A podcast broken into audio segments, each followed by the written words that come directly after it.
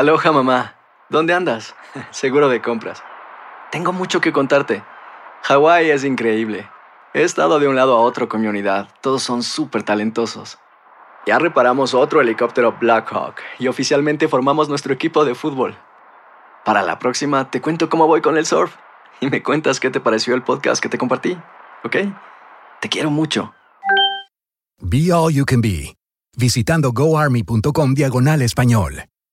Boost Mobile tiene una gran oferta para que aproveches tu reembolso de impuestos al máximo y te mantengas conectado. Al cambiarte a Boost, recibe un 50% de descuento en tu primer mes de datos ilimitados. O, con un plan ilimitado de 40 dólares, llévate un Samsung Galaxy A15 5G por $39.99. Obtén los mejores teléfonos en las redes 5G más grandes del país. Con Boost Mobile, cambiarse es fácil. Solo visita boostmobile.com. Boost Mobile, sin miedo al éxito. Para clientes nuevos y solamente en línea, requiere AroPay. 50% de descuento en el primer mes requiere un plan de 25 dólares al mes. Aplican otras restricciones. Visita boostmobile.com para detalles.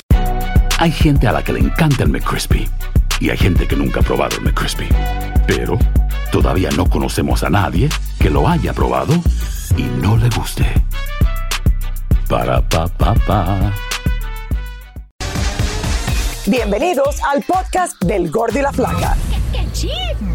Somos Raúl de Molina y Lidia Estefan y en los próximos minutos escucharás las noticias de la farándula más picantes del momento.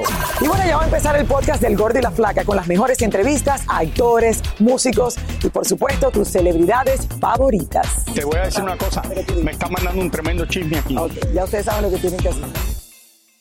Pero si hablamos, si hablamos, señores, de esta controversia que se ha desatado. Eh, a ver, ¿qué es lo que está pasando? Hace 20 años, 20 años atrás, eh, pasó algo espectacular, pero ahora tenemos que Chiquis y Lorenzo Méndez oficialmente, por fin, están divorciados. Mira, es algo ¿Por qué que esperábamos esto con tanto...? porque se había pospuesto y se había pospuesto y se había pospuesto. Acuérdate que ella interpuso la demanda de divorcio hace aproximadamente dos años, algo así, y se casaron hace tres. O sea que más duró el tiempo en que estaba el proceso de divorcio que lo que ellos duraron eh, casados. Y ya sabes que se dijeron muchísimas cosas. Ella en su libro dijo que él había supuestamente sufrido de violencia doméstica. Él decía que todavía la seguía amando. Y hay, hubo muchísimas cosas en esta pareja que yo creo que todavía seguimos hablando y ahora porque por fin pues son libres, ¿no? Y, y con esto cierran un capítulo, porque también es difícil avanzar y tratar de comenzar algo nuevo cuando no has podido cerrar algo de tu pasado, ¿no? Así eso que sí hoy es, un buen día para los dos. Bueno, Chiquis ya lo había comenzado. Sí, bueno, ya, pero oficial, oficial. No, y Lorenzo también. Sí. Vamos a ver. no, no, no siguió, pero Lo- Lorenzo estaba poniendo sus vueltecitas también. Exacto, aquí están más detalles de este divorcio definitivo de Chiquis y Lorenzo. A ver.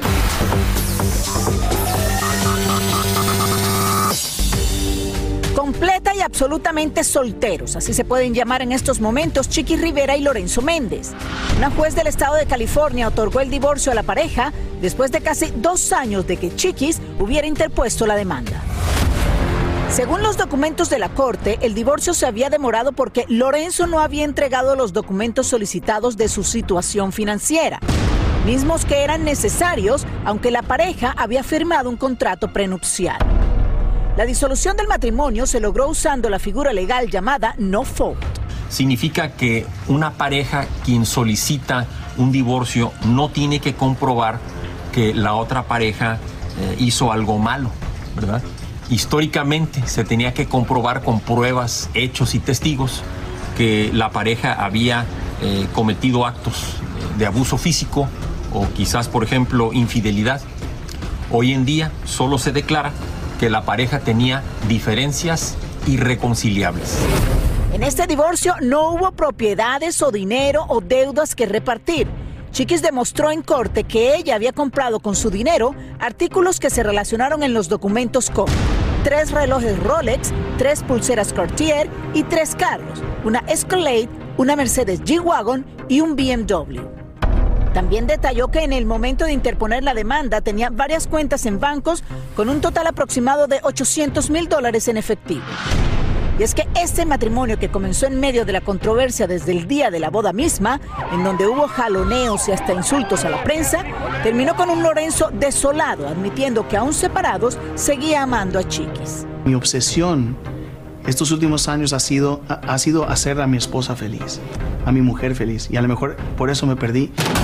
y una chiquis tiempo después escribiendo en un libro los maltratos físicos que supuestamente había tenido que soportar.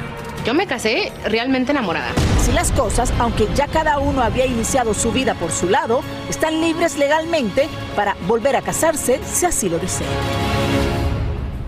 Fíjate que la demora, como dije en la historia, la demora de este proceso fue que el Lorenzo no entregaba los documentos financieros de su parte. Chiquis lo había hecho desde el principio, contó exactamente cuánto dinero tenía en las cuentas, cuáles eran las cosas que habían adquirido dentro de la relación, pero que pertenecían a ella porque lo había comprado ella. Y que según el acuerdo prenupcial que tenían, pues pertenecía a ella. Ok, tres Rolex. ¿Cómo era la cosa? Tres Rolex, dos, carte- eh, perdón, dos pulseras Cartier.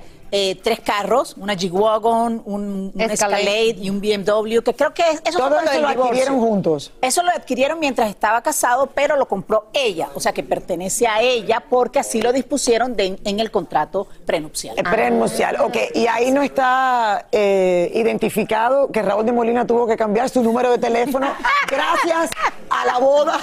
Debieron haberle dado un reloj nuevo, un, un- un Oye, uno de esos roles que se lo manden a Raúl. Exacto, Todavía exacto. hay gente, ya, el papá del Checo Pérez la semana pasada me estaba localizando porque no tiene el, tele, el número de teléfono nuevo de Raúl de Molina gracias a este chiste. Ay, no, no. De ver- son las cosas que solo nos pasan al gordo y la flaca. Exacto. Pero bueno. Mira, y, esa, y ellos no están juntos ahora en una relación buena, ella y su hermano. Ay, bueno, para que tú veas Oye, pero lo más cosas. importante es que ya los dos esto les trae un poco de paz a sus vidas, ¿no? Y que ya también Chiqui le hace falta ya, bueno, la vemos muy feliz ahora, de hecho, a esta, vi que está por Miami, eh, pero que en el corazón ya está mejor, porque una nueva Ay, oportunidad sí. todos la merecemos. Todos la merecemos, de verdad que sí. Y Raúl de Melina, no, Raúl no se merecía que le, que le hubieran eh, publicado su número de Bueno, teléfono. no, y no que- sé qué decir. No, pero el mundo divertido. No, eso no. Yo no estaba, No, yo pero estaba de vacaciones. yo también estaba de vacaciones. Te salvaste, te salvaste. A mí sí me tocó todo. Eso fue en el verano del 2019, Horrible. creo que fue, antes Sí. de pandemia. Ay, no. Bueno, y no les voy a dar el teléfono nuevo de Raúl. Oiga. no, Oye. Hacer tequila, Don Julio, es como escribir una carta de amor a México.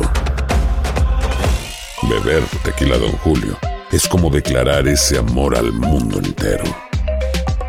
Don Julio es el tequila de lujo original, hecho con la misma pasión que recorre las raíces de nuestro país. Porque si no es por amor, ¿para qué? Consume responsablemente. Don Julio Tequila, 40% alcohol por volumen, 2020. Importado por Diageo Americas, New York, New York. ¿Quieres regalar más que flores este Día de las Madres? The Home Depot te da una idea. Pasa más tiempo con mamá plantando flores coloridas, con macetas y tierra de primera calidad para realzar su jardín. Así sentirá que es su día todos los días. Llévate tierra para macetas Bigoro por solo $8.97 y crece plantas fuertes y saludables dentro y fuera de casa. Recoge en tienda y sigue cultivando más momentos con mamá en The Home Depot. Haces más, logras más. Más detalles en homedepot.com diagonal delivery. Dicen que traigo la suerte a todo el que está a mi lado. Y esa es mi mala fortuna. Basada en el clásico de Juan Rulfo, llega Univisión, El Gallo de Oro. Supongamos que la caponera puede inclinar la suerte a quien ella quiera. ¿Estás tardando en conquistarla? Con Lucero, José Ron y Plutarco Asa. Este gallo me está cambiando la vida. En una historia legendaria de amor y azar. No trates de cambiarme, no lo vas a lograr. El Gallo de Oro, gran estreno miércoles 8 de mayo a las 9 por Univisión. Soy Raúl de Molina y estás escuchando el podcast del Gordo y la Flaca. Oigan, hace casi 20 años la imagen de Madonna y de Britney Spears besándose en una entrega de premios, mírenla aquí la tenemos en pantalla, esta imagen le dio la vuelta al mundo sorprendiendo a unos y escandalizando a otros. Así es, mi Lili y Tania, y hoy son muchas las actrices y cantantes que también se han besado con personas de su mismo sexo, enviando así un mensaje de tolerancia y aceptación. Y aquí les mostramos algunas de tantas. Se ha hecho viral la imagen de Belinda en España besando en la boca a la actriz Lola Rodríguez y a otra artista en un concierto dentro de las celebraciones de la comunidad LGBT. Fue muy natural, nos divertimos, somos amigas.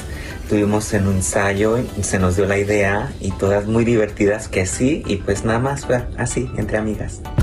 Pero es que estos besos de mujeres han predominado últimamente y las famosas le están tomando el gusto haciéndolo en eventos públicos y espectáculos musicales. Hace tan solo unos días, Madonna lo volvió a hacer, pero esta vez con la cantante Tokisha, sin contar los movimientos y otros gestos explícitamente sensuales.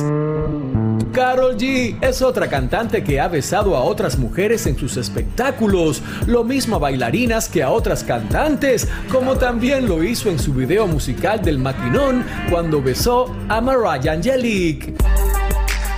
Gloria Trevi es otra que ha besado a mujeres en sus conciertos. Lo hizo en el 2016 cuando subió al escenario a una participante de un reality de música y después en el 2017 cuando ella y Alejandra Guzmán terminaron una presentación y se dieron un beso, arrancando los aplausos del público. Pero no son solo las cantantes en sus conciertos quienes se dan besitos en la boca con otras mujeres. En Hollywood también se usa. Y cómo olvidar en el 2014 el beso que se dieron Rita Moreno y Jennifer López, también en el marco de un evento organizado por la comunidad LGBT. Incluso en enero del 2020, Sandra Bullock le plantó un sorpresivo beso a Meryl Streep luego de que se anunciara que las dos compartirían el galardón a mejor actriz en los Critics' Choice Awards. Fue tan inesperado el beso que la veterana actriz no tuvo tiempo de reaccionar. Meryl seguro que digo, ay Dios mío. Mira, de la, pasar". la mitad yo no sabía que habían hecho eso, hasta ahorita me di cuenta. Pero Belinda sí me sorprendió mucho, Lili, porque como siempre la vemos con una imagen eh, pues más inocente, por decirlo de alguna manera, como que no te la imaginabas haciendo eso en un escenario, digo yo. No, yo estoy de acuerdo contigo. ¿Verdad? Pero bueno, eh, ahí lo vimos, le ha dado la vuelta al Que si tú y yo nos besaríamos. que si nos besaríamos. No, que voy a- que voy a besar a Karina. No, imagínate un beso tuyo. Ay, oigan, ya. Imagínate a Carlos, imagínate a Ay, Carlos. no. Ah, que me puse roja. No. Oigan, Ya. paren el relajo. Yo creo, yo, yo creo que aquí lo que llama la atención es que muchas lo que tratan es de eh, promover la aceptación, promover, eh, y, y uno, por supuesto, está del otro lado y como que se escandaliza.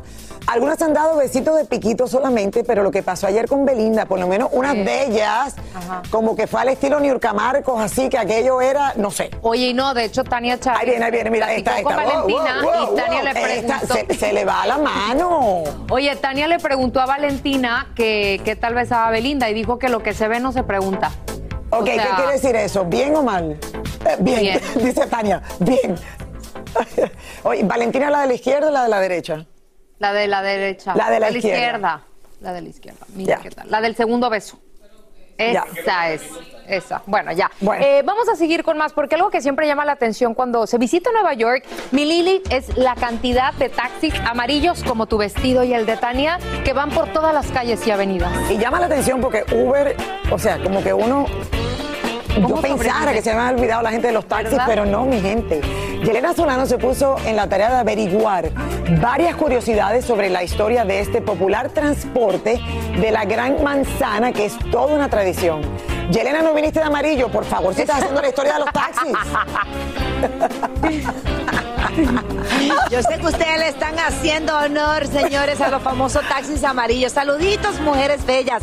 Señores, ustedes saben que están en Nueva York, así es, cuando ven un famoso taxi amarillo. Increíble, pero cierto, como la brillante idea de un hombre tacaño se convirtió en algo muy icónico de esta ciudad. De los famosos taxis amarillos, lo mismo que trabajan 24 horas al día, 7 días a la semana. Así que vean ustedes lo que les preparé. Los famosos taxis amarillos son un emblema de la capital del mundo. Eso todos lo sabemos, pero lo que pocos conocen es su historia. Les cuento que allá por el año 1907, un empresario de nombre Harry Allen compró una empresa que se convirtió en el primer servicio de taxis de los Estados Unidos. El hombre decidió abrir este negocio después que un taxista de aquel entonces le cobró unos 5 dólares por una carrera bastante corta, lo que resultaba ser una gran cantidad de dinero por aquellos tiempos. Pues bien, Harry se molestó y dijo, ¿sabes qué? Pues voy a abrir mi propia compañía de carros de alquiler. Fue entonces cuando importó 65 coches franceses con motor de gasolina y creó la New York Taxi Cab Company. Mr. Harry ordenó que todos sus taxis fueran de color amarillo que llamaran la atención y la idea gustó tanto que la moda se propagó rápidamente y muchos lugares comenzaron a pintar sus coches de alquiler de ese color. Pero los primeritos, primeritos fueron los de la Gran Manzana. Los taxis amarillos son un emblema de Nueva York. Es que son más famosos incluso que Bad Bunny y Adele. Tú nada más tienes que jalar la, ma- la mano y ¡fa! Ya en el 1937, New York estaba tan repleta de taxis amarillos que el alcalde de esa época firmó la ley Haas para otorgar las licencias oficiales de taxis. Fue así como nació el sistema de medallas que se mantiene hasta hoy. Me encanta mi taxi amarillo. Si no es taxi amarillo, yo no lo cojo. Porque uno está más seguro en los taxis amarillos. Uno está confiado en ellos. Mira, como estoy yo, de amarillo también, todos que me encantan tanto los taxis amarillos. Son tan importantes para la ciudad que hasta en la película salen. Asimismo es, ya que sin los icónicos taxis amarillos, muchas series de televisión y películas como Taxi Driver con el famosísimo Robert De Niro no se habrían podido filmar. Hoy en día, los más de 200 mil taxis amarillos en esta ciudad se ven a kilómetros de distancia. Y aunque por estos tiempos la competencia para transportar pasajeros en esta ciudad es fuerte, nadie puede negar que los taxis amarillos son un icono inconfundible e imprescindible de la Gran Manzana. Señores, la licencia de taxi puede costar exactamente lo mismo que cuesta comprar un apartamento aquí en la ciudad de Nueva York. Un millón de dólares. Increíble, pero cierto. Al tacaño le copiaron la idea en diferentes partes del mundo. Y yo quiero saber quién le copió la idea a quién. ¿Lili a Tania o Tania a Lili? Parecen dos taxis amarillos. Bueno, yo llegué primero que Sí. Tania y yo estaba, yo llegué primero y yo estaba vestida amarillo, ¿sí o no? Mira, ese a Lili y a Tania. Bueno, Yelena, gracias. Nosotros tenemos la licencia de los taxis, pagamos el millón de dólares y tenemos nuestro propio taxi aquí en El Gordo y la Flaca. ¿Sí, o no? A ver. Yelena, Yelena, por favor, abre un espacio ahí para yo meterme. Sí, un espacio ahí chiquitico que tengo aquí. Y ahora regresamos con el show que más sabe de farándula, el podcast del Gordo y la Plata. Tal parece que Eiza González y Jason Momoa pudieron haberse reconciliado tras el fin de su fugaz romance, pues fueron vistos entrando y saliendo por separado de varios lugares en Londres y se especula que simplemente lo hicieron así para no ser fotografiados juntos. ¿Qué tal? Vaya sorpresa la que causó la confesión de Brad Pitt al revelar que sufre de una condición llamada prosopagnosia o ceguera facial que le impide recordar los rostros de las personas, situación que le ha traído problemas, pues según él casi nadie le cree y solo piensan que está siendo irrespetuoso y arrogante. Ok, no, no, no, no, no, un momento. Él, él dice que a lo mejor es una enfermedad, pero no ha confirmado que sea una enfermedad. O sea, ningún doctor le ha dicho, tienes un problema eh, que de verdad te está pasando esto. A mí me suena el síndrome de Raúl de Molina. Porque cada vez que me veía se presentaba conmigo, hola, mucho gusto, Raúl de Molina. Y yo decía, me estará haciendo una broma, pero todas las veces, me- como que yo decía, que él no sabe quién soy Bueno, yo, ah, no me reconoce. Ahora mismo yo la veo fuera de focus, no la veo bien. La veo media borrosa. pero ¿quién soy yo? Ajá. Eh, ok, tú- ah, ah, Lili, tú, por la voz, por Ah, la voz. por la voz. Y Karina No. la escucho porque yo sé que está aquí, Ah, bueno. pero no la veo, no la veo tuyo- bien. Lo tuyo es ceguera. El problema de él Y es lo que de ni por la voz, ni por nada te reconoce. reconoce. A lo mejor es una excusa para no saludar a la gente, ¿verdad? O, o por si ves a otra decir, ay, mi amor, pensé que eras tú, ¿no? O a lo mejor es que uno tiene la mente en otro lado. o sea que tenemos, Ah, no, Roberto, no tenemos esperanza con Brad Pitt. Si, no, si se encuentran con él y le dicen, mi amor, soy. Bueno, Angelina no puede decirle que es. Porque... No, ya no, pero ya no. capaz te llevan un beso. De él si quieres beso, ¿verdad? No. ¿Ah, no? No, no, hay que darle un bañito primero. Oigan, encontramos al Canelo Álvarez, señores. ¿Qué vas a hacer si tú no me reconoces? Encontramos al Canelo Álvarez apoyando a uno de sus grandes amigos de la infancia con su negocio de autos en California. A Canelo Ah, le encantan los autos. Sí, ¿verdad? Bueno, y ahí el boxeador nos confesó varias cosas, como el miedo que tiene porque, ¿qué crees? Ya empieza a oler a suegro. Ay, ese sí me daría miedo, suegro. David Valadez nos cuenta. Uy, suegro. Saúl El Canelo Álvarez y Gerardo Ortiz se dieron cita a la inauguración de este lujoso y exclusivo concesionario de autos exóticos en la ciudad de Los Ángeles. Tú tienes una gran colección de coches en tu casa. Sí, sí. ahí ¿Cuántos sí. carros tienes? No sé, la verdad es que no sé. ¿Ya perdiste la cuenta? Ya perdí la cuenta. Yo creo que el que debe de saber más es él, no yo. Los tengo todos en la mente. Me gustaban mucho los carros, pero estamos aquí a ver si nos llevamos uno. Pero el Canelo, además de sus autos y el boxeo, no es nada ajeno a la música y muy a menudo lo vemos bailando y hasta cantando en sus redes sociales. A mí me, me gusta que sepas otra cosa, obviamente, me gusta. Eh, el entrenamiento siempre debe de haber música para, para que sea diferente, que sea más motivación, entonces siempre hay música. Hablando de música, todo indica que será su gran amigo Edwin Cass de Grupo Firme quien va a entonar el himno nacional mexicano para su próxima pelea en septiembre con Triple G en Las Vegas, Nevada. Me dijeron para la, para la pelea pasada, me dijeron que para este iban a estar disponibles. Voy a hablar con Edwin a ver, a ver si todavía está. Además de su próxima pelea, el pelirrojo también se prepara desde ya para echar la casa por la ventana para la fiesta de cumpleaños de su primogénita Emily. Y sinceramente, ya como que huele a suegro. Ay, ni me digas eso. ¿Lo has pensado? No, no, no, no lo he pensado. ¿Lo has pensado? No, sí lo he pensado, pero pues al final de cuentas es parte de la vida, ¿no? Es un proceso de la vida y hay que estar conscientes de todo. Bueno, es un proceso difícil de la vida cuando los padres empiezan a ver que las hijas ya se empiezan a encaminar y que empiezan a buscar un amor diferente. Ya. Y él es celoso. Sí, no, nota- claro. Canelo se nota que es celoso. Pero dice él como que te vas haciendo consciente de las cosas. Yo digo que igual los pretendientes de la amiguita están bien conscientes que el papá es el canelo y dudo que se atrevan a hacerle algo a la niña, ¿no, Lili? Oye, es verdad, si ustedes son, eh, ¿verdad? Un chico que está enamorado de Emily, la hija del Canelo, lo piensas tres veces antes de hacer. Exactamente, porque Eso imagínate de suegro, ay, nanita. Bueno, tan bello el Canelo. Estamos esperando la próxima pelea. Ahí estaremos. Que se va a reivindicar. En, en espíritu. Yes. Vámonos, bueno, tú no sabes.